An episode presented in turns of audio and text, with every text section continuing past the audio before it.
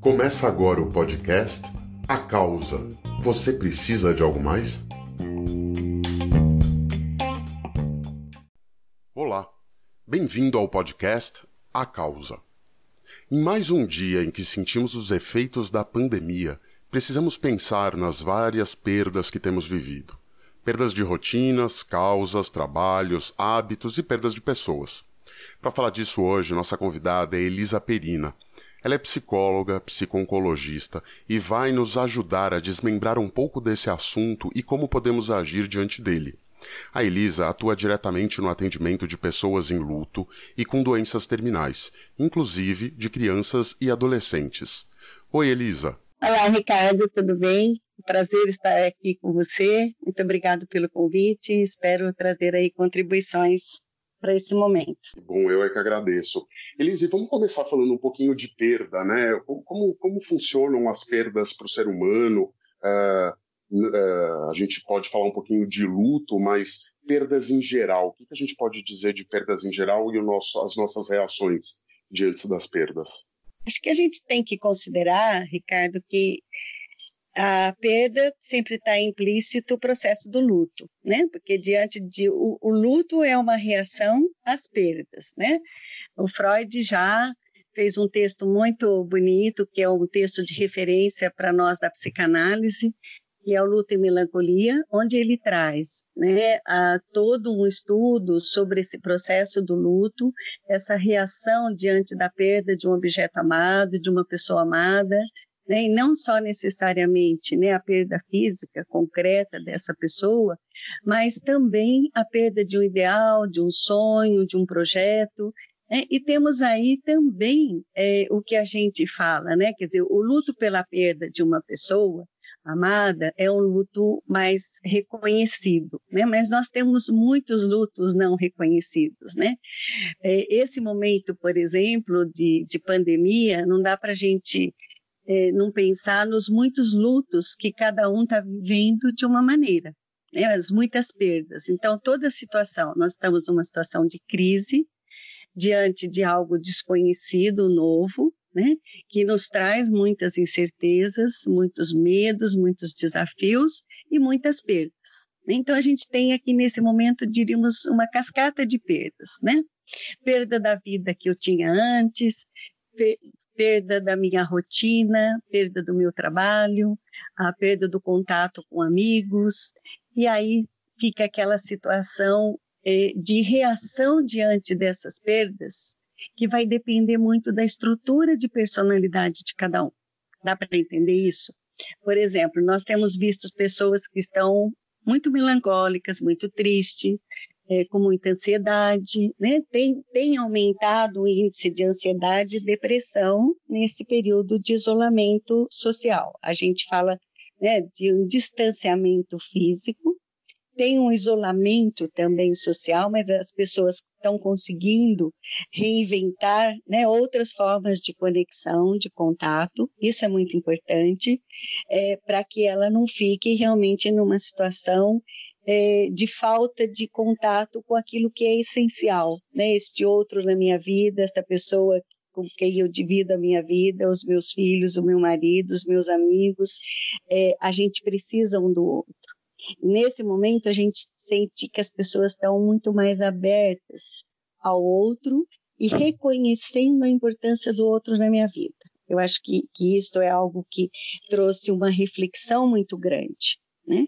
Agora, as perdas elas são naturais em todo o nosso processo de desenvolvimento. Né? A primeira perda vivida e, e que Freud fala né, lá da, do trauma do nascimento né, é a perda do útero materno, quer dizer, aquele lugar idealizado de proteção, de amparo total, né? onde né, eu sou um ser totalmente dependente deste outro que mantém a minha vida e quando vem ao mundo, né, já vem aí o primeiro impacto né, desse desconhecido, do ter que lutar para a sobrevivência, do ter que pedir, chorar para pedir comida e, e essa busca constante. Então, a forma como cada um vai se defrontar com as perdas vai depender muito da sua capacidade de aceitar a falta, de lidar com frustração, é, de saber que as coisas não chegam nem sempre na hora que a gente quer, de saber esperar, de ter paciência, de ter resiliência. Né? Então, é isto que eu quero te dizer que é um aprendizado ao longo da vida. De repente, você não vai ensinar uma pessoa nesse momento de pandemia a lidar melhor se ao longo da vida ela teve muita dificuldade de lidar com as frustrações que a vida lhe trouxe. Né? As perdas fazem parte do desenvolvimento. Né? Você tem a perda do corpo infantil quando você se torna adolescente. Você deixa a sua infância para assumir uma nova fase na vida, né? A fase da adolescência, do contato com os amigos, da importância do grupo de jovens, né? De outros valores, de reestruturação de valores, de pensamentos. Depois você entra na faculdade, depois você se torna um profissional, quando você se casa, né? Você deixa uma condição, perde a condição de solteiro para ser agora casado, depois pai. Então, ao longo da vida, nós vamos lidando com essas perdas que podem ser muito bem elaboradas ou se vem no momento que eu não estou pronto, né? De repente, por exemplo, eu fico pensando às vezes uma gravidez na adolescência né? Uma menina, de repente, tem a sua primeira experiência sexual, fica grávida, e aí toda a sua vivência de juventude né, é, pode ser vista como uma perda dessa fase, que para muitos é uma das fases mais belas da vida. Né?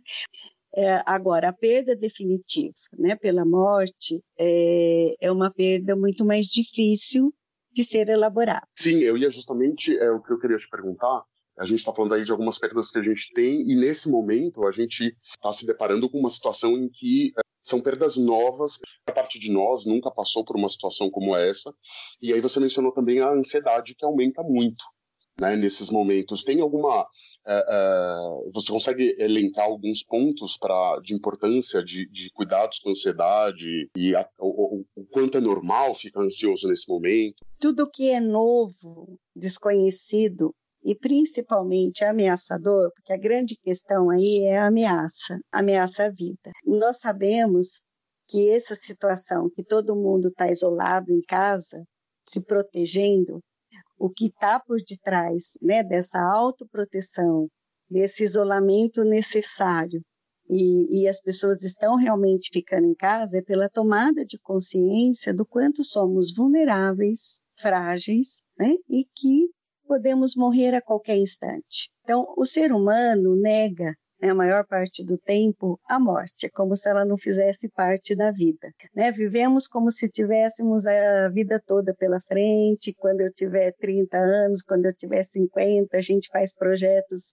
para uma existência de muitos e muitos anos, porque ninguém quer pensar né, na sua mortalidade, na sua finitude, é, e aí, quando vem uma situação real de ameaça, por exemplo, eu trabalhei 40 anos em oncologia pediátrica, né, crianças e adolescentes, que de repente tinham diagnóstico de câncer. Essa é uma situação muito difícil, né? Acho que o diagnóstico de câncer é difícil para todo mundo, né? Para adolescente, adulto, porque o câncer, embora tenha cura, ele ainda não tem 100% de cura. Então, quando você tem esse diagnóstico, um medo muito grande vem né? o medo de morrer, o medo de deixar as pessoas queridas, o medo de perder a sua própria vida, mas também é um momento que, ao se confrontar com essa possibilidade de morte, o que eu descobri, é, o que eu pesquisei e, e realmente pude né, confirmar, é, Ricardo, é que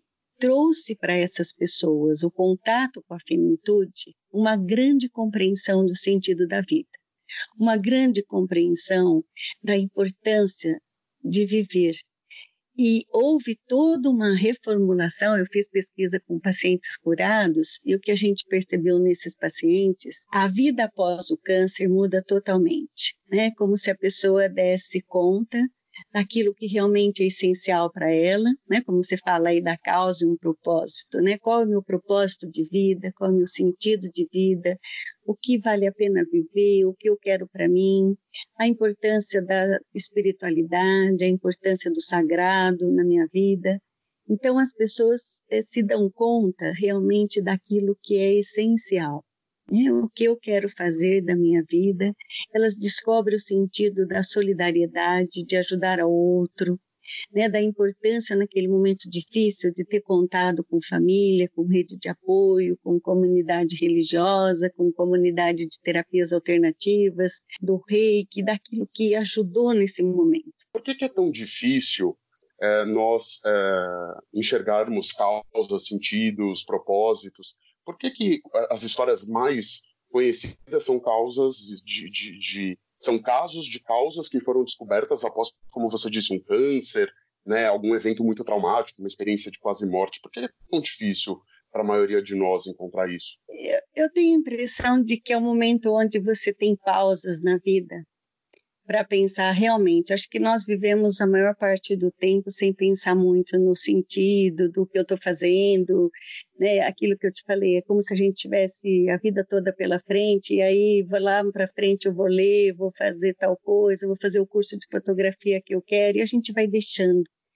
Na hora que você percebe que nós somos finitos, que somos limitados, que, né, que não temos é, o controle da nossa vida em nossas mãos, eu acho que a vida se torna mais preciosa. Eu lembro do, do livro do Rubem Alves que a gente usava para as crianças, chamava Os Morangos.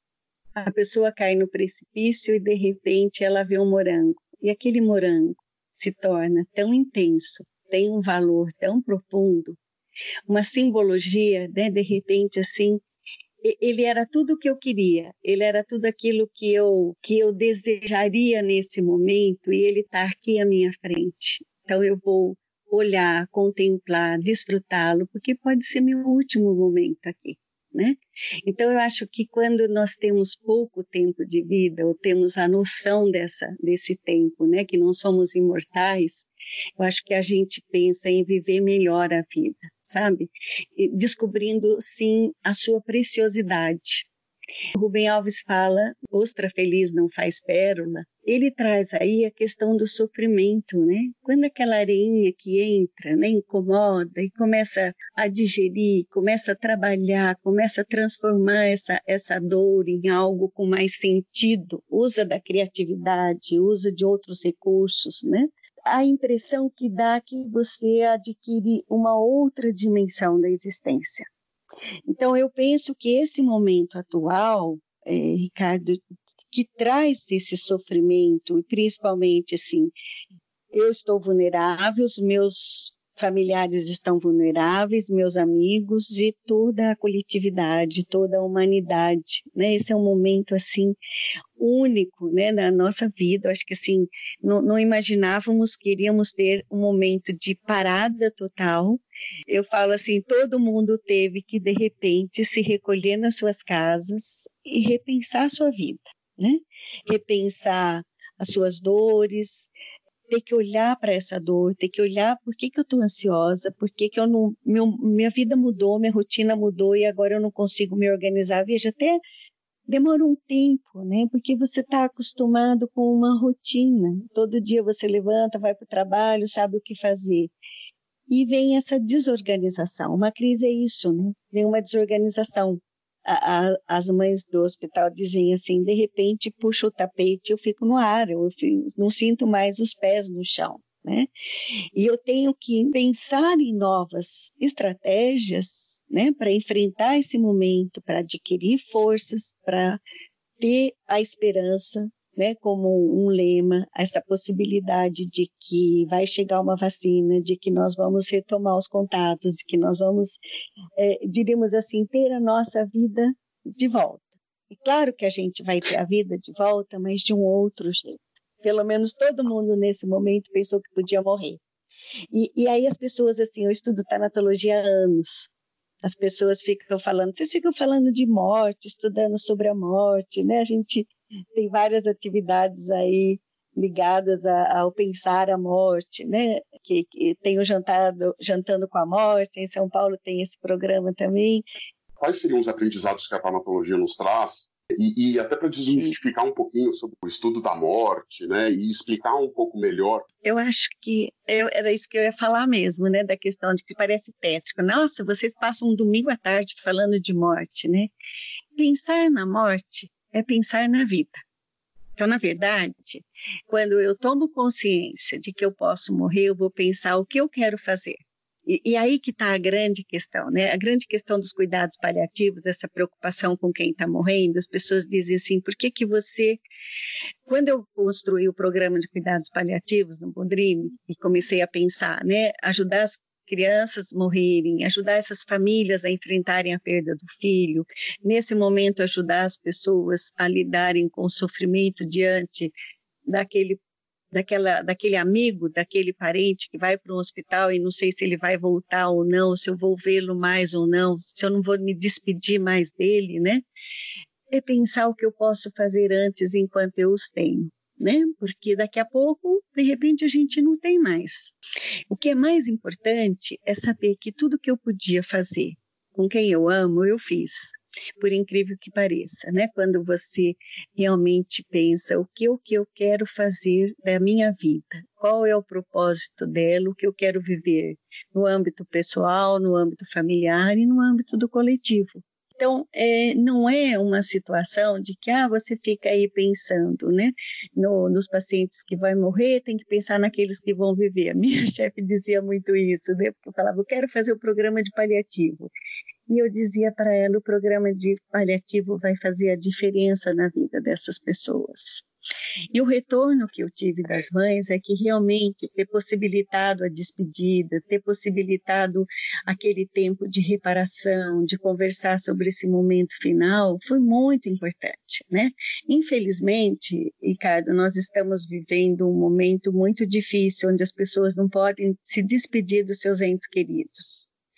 Mas eu penso que a gente pode pensar também em como os profissionais de saúde podem facilitar essa troca é, de comunicação com as pessoas que estão lá dentro das UTIs ou estão nos ambulatórios, através disso que a gente está fazendo aqui agora. Né? Eu estou podendo ter uma conversa com você muito boa, né, em profundidade, através do celular. Então, quanta coisa eu não posso dizer se eu permito né, que o meu paciente na UTI possa conversar com seus entes queridos e dizer as coisas que são importantes e reparar relacionamentos, consertar, né? O que precisa ser consertado, porque assim eu diria, ele morre em paz e quem fica, fica em paz. E ter paz no coração é um dos sentimentos que mais nos deixam tranquilos. E é, e é interessante também é, é, a gente lembrar que existem é, casos em que as perdas são abruptas, né? E quando você disse, ah, o que, que eu fiz, pude estar junto, é, também tem o outro lado, né? De não se martirizar pelo que não fez, né? Existem é, perdas que são como as da pandemia, como você disse que a gente não pode se despedir, existem perdas trágicas, né? Acidentes, né? Não são anunciados e, e aí também quero retomar daqui a pouquinho a história dos cuidados paliativos, explicar um pouquinho melhor o que é isso, porque é justamente também uma forma não só de dignidade para aquele ser humano que está com alguma uh, patologia, alguma coisa que uma doença é, não, não é curável por enquanto, também uh, facilitar o processo de despedida. Mas naqueles casos em que é catastrófico, também tem uma coisa de muitas pessoas se sentirem culpadas, não é? Por, por não terem feito mais, ou acharem que poderiam ter feito alguma coisa diferente para salvar aquela pessoa, não tem isso. Isso é algo que a gente fala aí, né? Culpa, né? A pessoa sente culpada pelo que não fez, pelo que não pôde dar mais, estar mais junto. A culpa é inerente ao ser humano também a certeza que demos o melhor da gente naquela relação para o outro, mas quando ele se vai, fica sempre esse sentimento de que eu podia ter despendido mais tempo, estado mais junto, mais presente na vida dele, ele na minha. É, são os nossos apegos também, os nossos desejos aí que vêm à tona. E é algo que eu acho que a gente precisa se perdoar sabe? Saber que deu o melhor naquele tempo, que teve o tempo que pôde estar junto, né? Isso que é importante. a gente vê o quanto né, a, pessoa é consumida pela raiva, pela revolta, essas angústias realmente fazem muito mal. Né? E não adianta ficar só tomando remédio, né? Quando a gente falou aí da ansiedade nesse momento, da tristeza, é, o remédio ajuda a acalmar um pouco, traz um certo equilíbrio, mas é preciso pensar, é preciso mexer nas feridas para que elas cicatrizem. Né? É preciso poder cuidar de si para cuidar do outro. Muito interessante. O, você sabe que você estava me falando isso, eu estava é, é, é, pensando aqui sobre a história do perdão, que o perdão é, não significa quando você perdoa, não significa necessariamente mesmo, enfim, não, não tem havido uma perda trágica, uma perda de, de que a pessoa morreu, mas muitas vezes o perdão dentro das perdas diárias, né? E, e uma vez eu li, achei muito interessante sobre que perdoar não era voltar a ser melhores amigos, né? Mas sim nutrir uma relação de entrega, uma relação de aceitação é, e não cultivar o sentimento negativo. É mais ou menos por aí. Isso, porque se você. A, a grande questão do, do perdão é, claro, se a pessoa te fez algo que te magoou muito, às vezes é muito difícil, né, retomar essa relação. Você não precisa ser amigo, né, mas você precisa ser seu amigo, né, na medida em que você guarda um rancor, que você guarda uma mágoa, isso faz muito mal para gente, né, aquela situação assim, eu falo, o fígado fica consumido, né? Sabe aquela questão do, do ódio? É, é algo que não vai fazer mal para o outro, vai fazer mal para você mesmo. Elise, falando um pouquinho melhor sobre a questão dos cuidados paliativos, a gente tinha uma visão do cuidado paliativo para aquele doente terminal, né, em que era muitas vezes administrada morfina para cuidar da dor e, e tem outros Sim. aspectos. Inclusive, você tinha comentado sobre a questão do, do trabalhar o luto antecipatório. Uh, como que é mais ou menos Sim. isso? Aí existe um trabalho, né? Como eu falei, os cuidados paliativos hoje, eles, eles estão é, na pediatria desde 1990. Cuidados paliativos é uma modalidade que já está incluída é, desde o momento do diagnóstico de doenças graves e ameaçadoras à vida. Então, toda doença grave, ameaçadora à vida, doenças crônicas graves, né, o câncer, é, que tem uma situação né, de prognóstico reservado, não tem cura a 100%, são doenças que já são inclusas nos cuidados paliativos, estão incluídos desde o momento do diagnóstico. O que, que significa isso? Aquele cuidado total, cuidado com as necessidades integrais né, do ser humano. Isso deveria acontecer para toda doença crônica, né, para hipertenso, para cardíacos, para nefropata, para a, as diferentes diabetes, as diferentes doenças que vão, com o passar do tempo, piorando a condição desse sujeito. Então, tem que cuidar dessa dimensão social, psicológica, emocional, é, psíquica, é, física, espiritual tem que olhar para o ser humano na sua totalidade, tentar abarcar com uma equipe multiprofissional a multiplicidade de fatores inerentes ao ser humano. Quando a gente fala falar de morte, é falar de vida. Né? E Sim. o fato de não falarmos da morte, da morte é, muitas vezes ainda ser um tabu, a gente é, não, não se deparar, não olhar a morte nos olhos, não entender que a morte faz parte da vida. Uma vez eu vi uma, uma imagem que me impactou demais, é, que, ela, que ela falava que, na verdade, não foi uma imagem, foi uma oficina que eu fiz, acho que com aquela médica que escreveu o livro A Morte é um Dia que Vale a Pena Viver, sabe qual é? Ah, com a Ana Cláudia. Isso. Ana Cláudia Arantes. Ana Cláudia Arantes. E ela disse uma coisa muito interessante, é, não me lembro se é dela ou se é de alguém, mas que é, o nosso esqueleto, o esqueleto representa a morte. Né? A gente, quando vai é, vê um esqueleto, a gente pensa, obviamente, logo em morte, não em vida. E o esqueleto está dentro da gente, então a morte está dentro da gente. É, estamos morrendo um pouco todos os dias. Por que, por que não começar a entender isso para viver mais com, uh, conscientemente, não é? Elise, a gente está chegando ao final e eu gostaria de pedir que você deixasse algum recado, talvez sobre o aproveitamento desse tempo para a gente revisitar essas questões, enfim, deixo a palavra para você e aproveitando para se despedir. Ô, Ricardo, vou ver se você me permite ler rapidamente aqui um texto que fala da vida. A gente falou tanto de morte, mas falamos de morte para pensar na vida, né? Então, quando eu fui fazer a minha tese de doutorado, eu procurei um texto que falasse sobre a vida, porque eu falei sobre qualidade de vida do adolescente curado de câncer na infância. E esse texto dela é muito lindo, eu separei aqui se desse tempo para a gente ler. Então, eu queria deixar uma mensagem né, é, sobre a vida falada por Madre Teresa de Calcutá. A vida é uma oportunidade, aproveite-a. A vida é beleza, admire-a. A vida é felicidade, deguste-a. A vida é um sonho, torne-o realidade. A vida é um desafio, enfrente-o. A vida é um dever, cumpra-o. A vida é um jogo, então jogue. A vida é preciosa, cuide dela. A vida é uma riqueza, conserve-a. A vida é amor, goze-o. A vida é um mistério, descubra-o. A vida é promessa, cumpra. A vida é tristeza, supere. A vida é um hino, cante-o. A vida é uma luta, aceite-a. A vida é aventura, arrisque-a. A vida é alegria, mereça.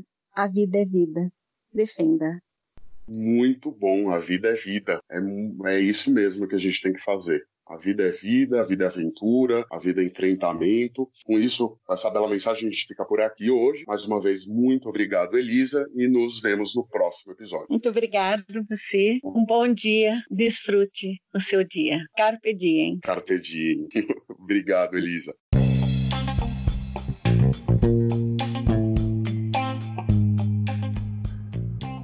E se você gostou do episódio de hoje, segue o canal se você não encontrou ainda a sua causa, fica tranquilo, a gente vai continuar aqui te ajudando até você achar que mais se pareça com você.